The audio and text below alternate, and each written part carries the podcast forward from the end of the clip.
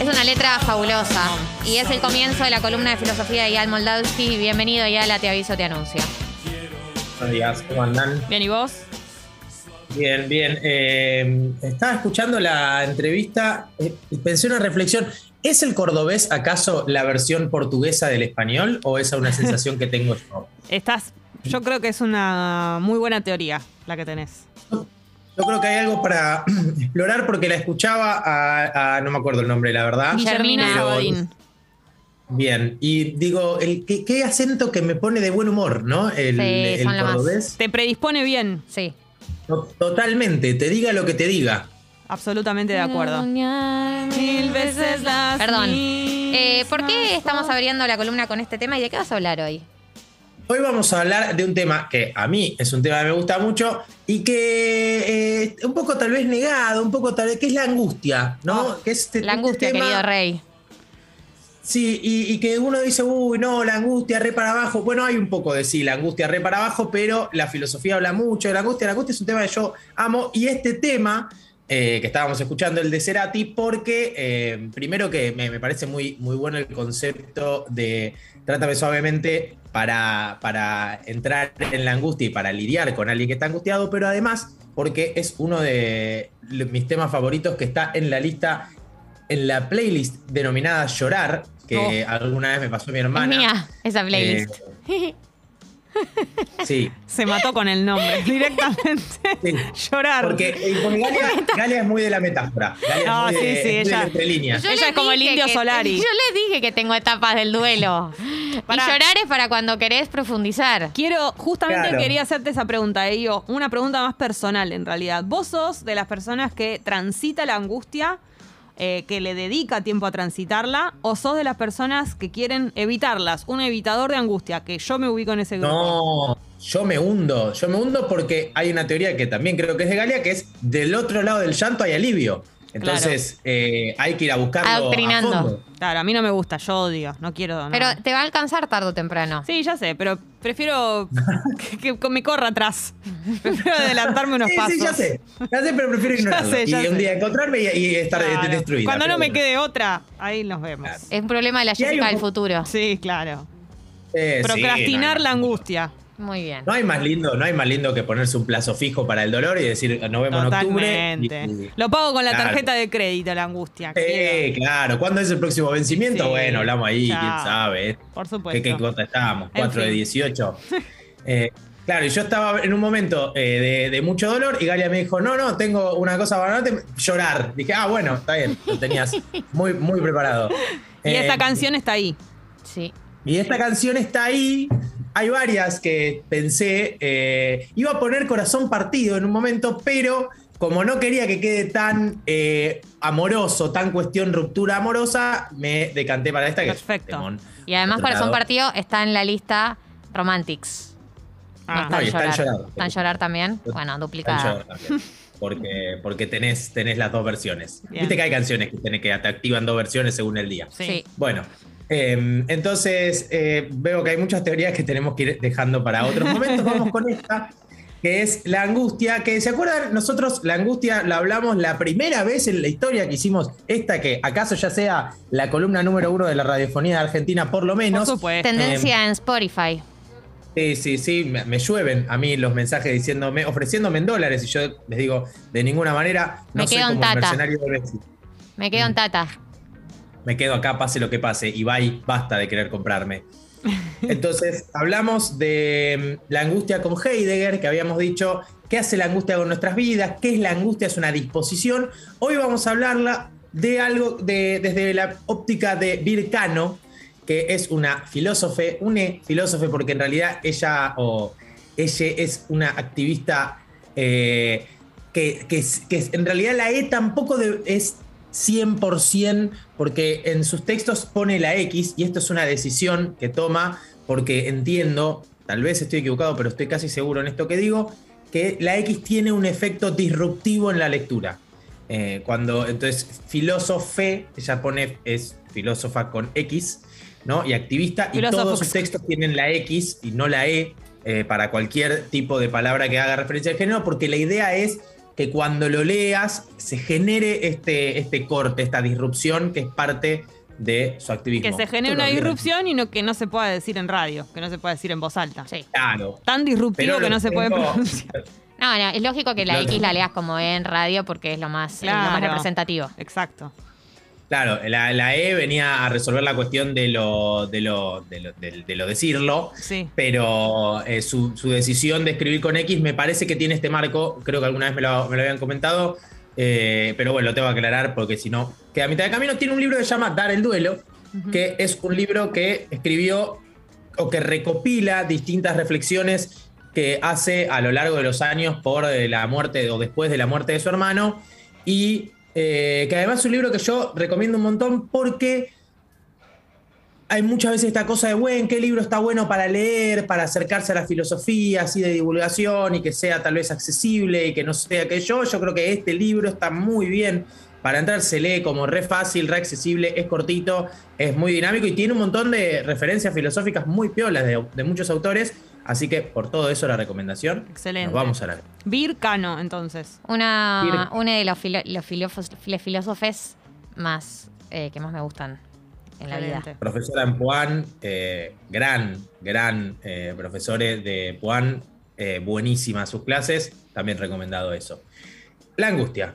Eh, Puan es de la Facultad de Filosofía de la UBA, para quien no sepa. Claro. Es una disposición anímica, habíamos dicho, ¿no? Eh, pero ¿qué es lo que pasa con la angustia?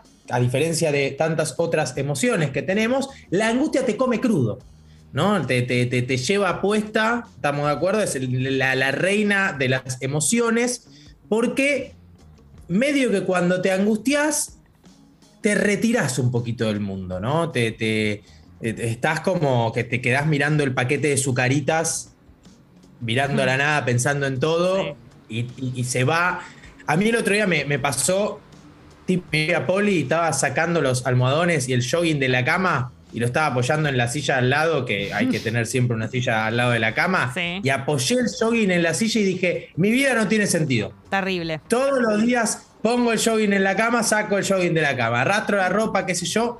Bueno, esa es la angustia, digamos. La angustia es co- colonizadora, dice en el libro, porque se apodera completamente de nosotros, nos lleva puestos, pero Bir da una vuelta que para mí es muy linda, que dice, yo no entiendo por qué la gente asocia la angustia con la oscuridad. Dice, porque para mí la oscuridad está llena de cosas, texturas, sombras, escondites, puntos de fuga, hasta guaridas. Dice, para mí la angustia es súper luminosa, es pura luz. Yo cuando estoy angustiado, estoy enseguecido, no tengo matices, no, no, eh, eh, invade todo, nos deslumbra. Nos deslumbra en realidad con esta ausencia de un sentido último. Lo que yo Porque- pienso eh, es que estás eh, en tu verdadero voz, digamos. Como yo no, yo no me siento nunca tan yo y tan auténtica que cuando estoy muy angustiada.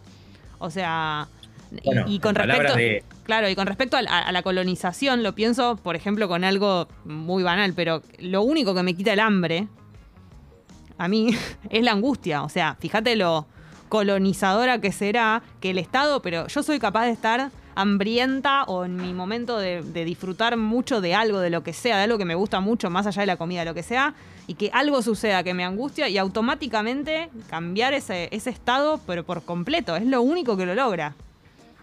Tremendo. Y, en Y le debe palabras pasar a todo el mundo eso, como... Acá yo creo que, o sea, sí creo que este concepto de lo colonizador es, es muy universal y me parece muy piola. Y en palabras de Heidegger, Jesse, para que te, te- te sientas muy bien con lo que dijiste, porque es muy Gracias, verdad. gracias. Eh, no, no, por favor. Heidegger dice justamente eso. Detrás de la angustia, lo que, a la que te encontrás es con, tu verdad, con vos, con vos como último sentido de la cosa. Y este es un poco el punto, porque la angustia no es que disputa el presente únicamente, o sea, no, no nos angustiamos porque vemos algo. Puede pasar, cualquier cosa puede ser un disparador, digamos, ¿no? Eh, podés tener una discusión con tu pareja, eh, podés a veces, eh, a veces, y a veces ni siquiera, digamos, a veces tuviste una discusión con tu pareja y estás enterísimo, vas al laburo, te peleas con tu jefe, estás rentero y de pronto tiraste el mate y te venís abajo, se te cae el mundo. Pero el punto de la angustia es que no es que está disputando el presente, esta, esta discusión con la pareja o este. La angustia, en realidad, abre la herida de la propia existencia, ¿no? Es el sentido. Cuando nos angustiamos, la verdadera pregunta es esta cosa del, del vacío, ¿no? Esta cosa de sobre qué me estoy parando, que cuál es este mundo, por qué estoy acá, cuál es la vida. ¿Viste? Eh, para mí la, angustia es como, como es, el esguince del, es el esguince de tobillo de la existencia, ¿no? Una cosa que ya no podés pisar. Hmm. Hay exceso de vacío, dice Vir, que me parece otra frase muy buena. Sí, además es eh, estorba, ¿no? Porque es como que vos no podés eh, seguir adelante con nada.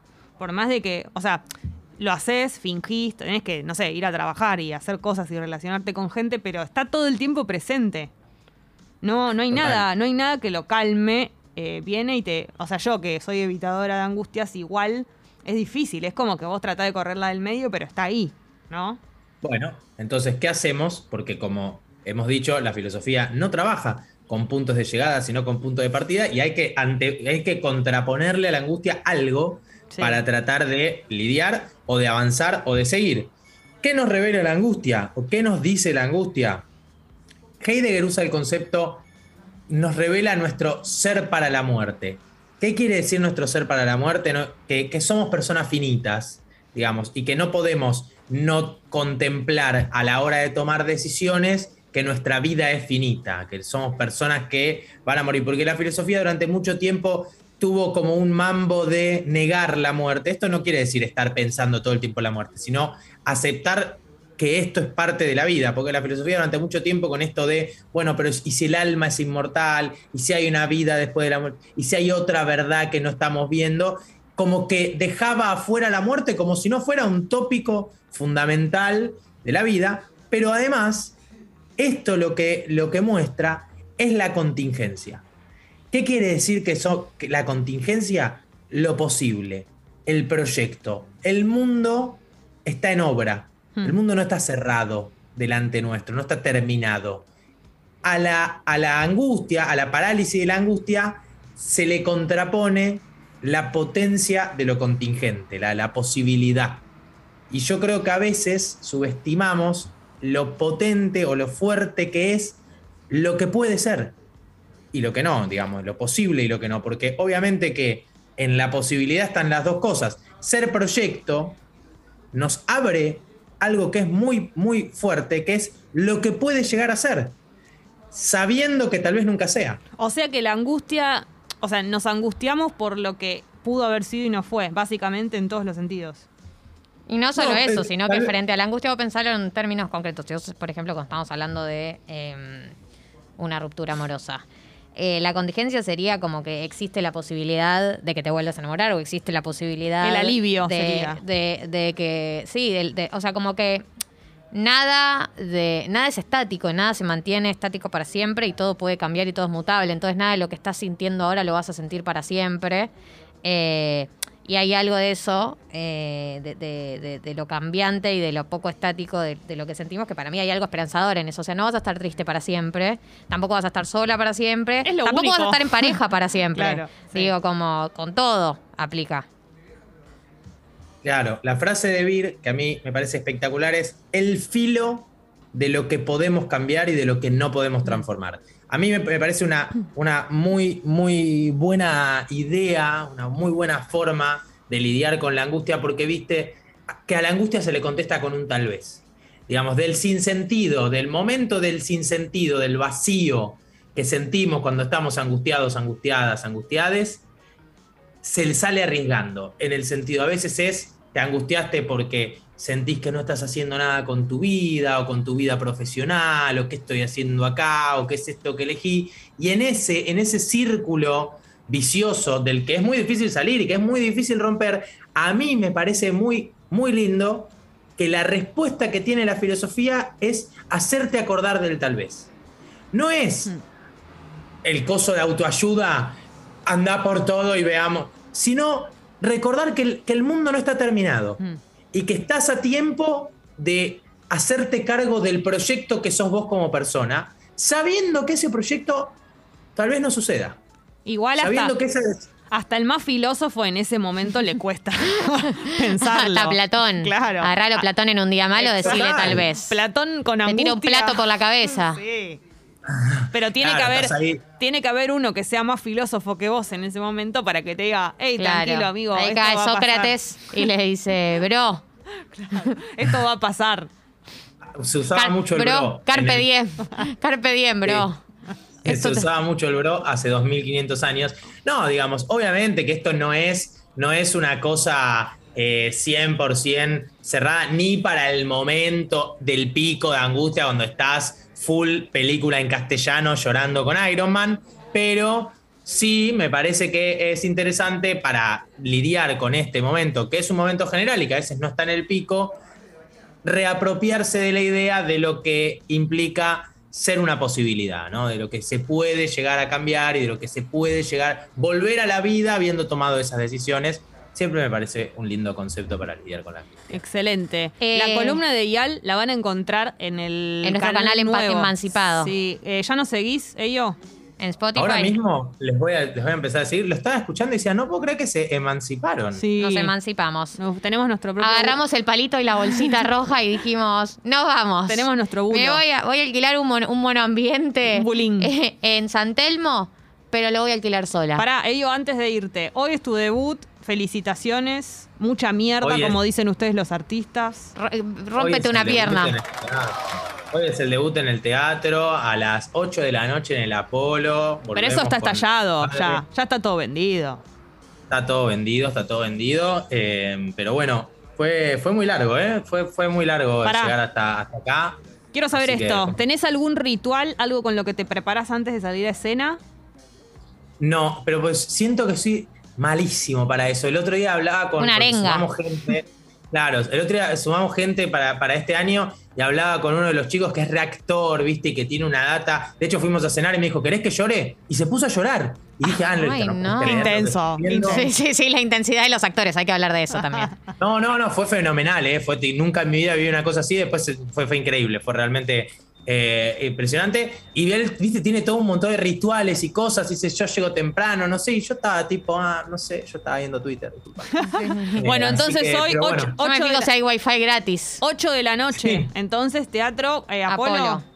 Teatro Apolo, eh, y bueno, nada, eh, muy contentos, muy contentos de volver porque fue muy largo volver hasta acá. Eh, igual, nada, si no sacaron entradas para hoy, arranca la temporada, pueden sacar Obvio. jueves, viernes, sábado, domingo. Eh, Sí. Entradas por Plateanet. Plateanet. Plateanet. Eh, el método Moldavsky se llama este año el show. El de toda la familia. El de toda la familia. Excelente. Es, muy familiar.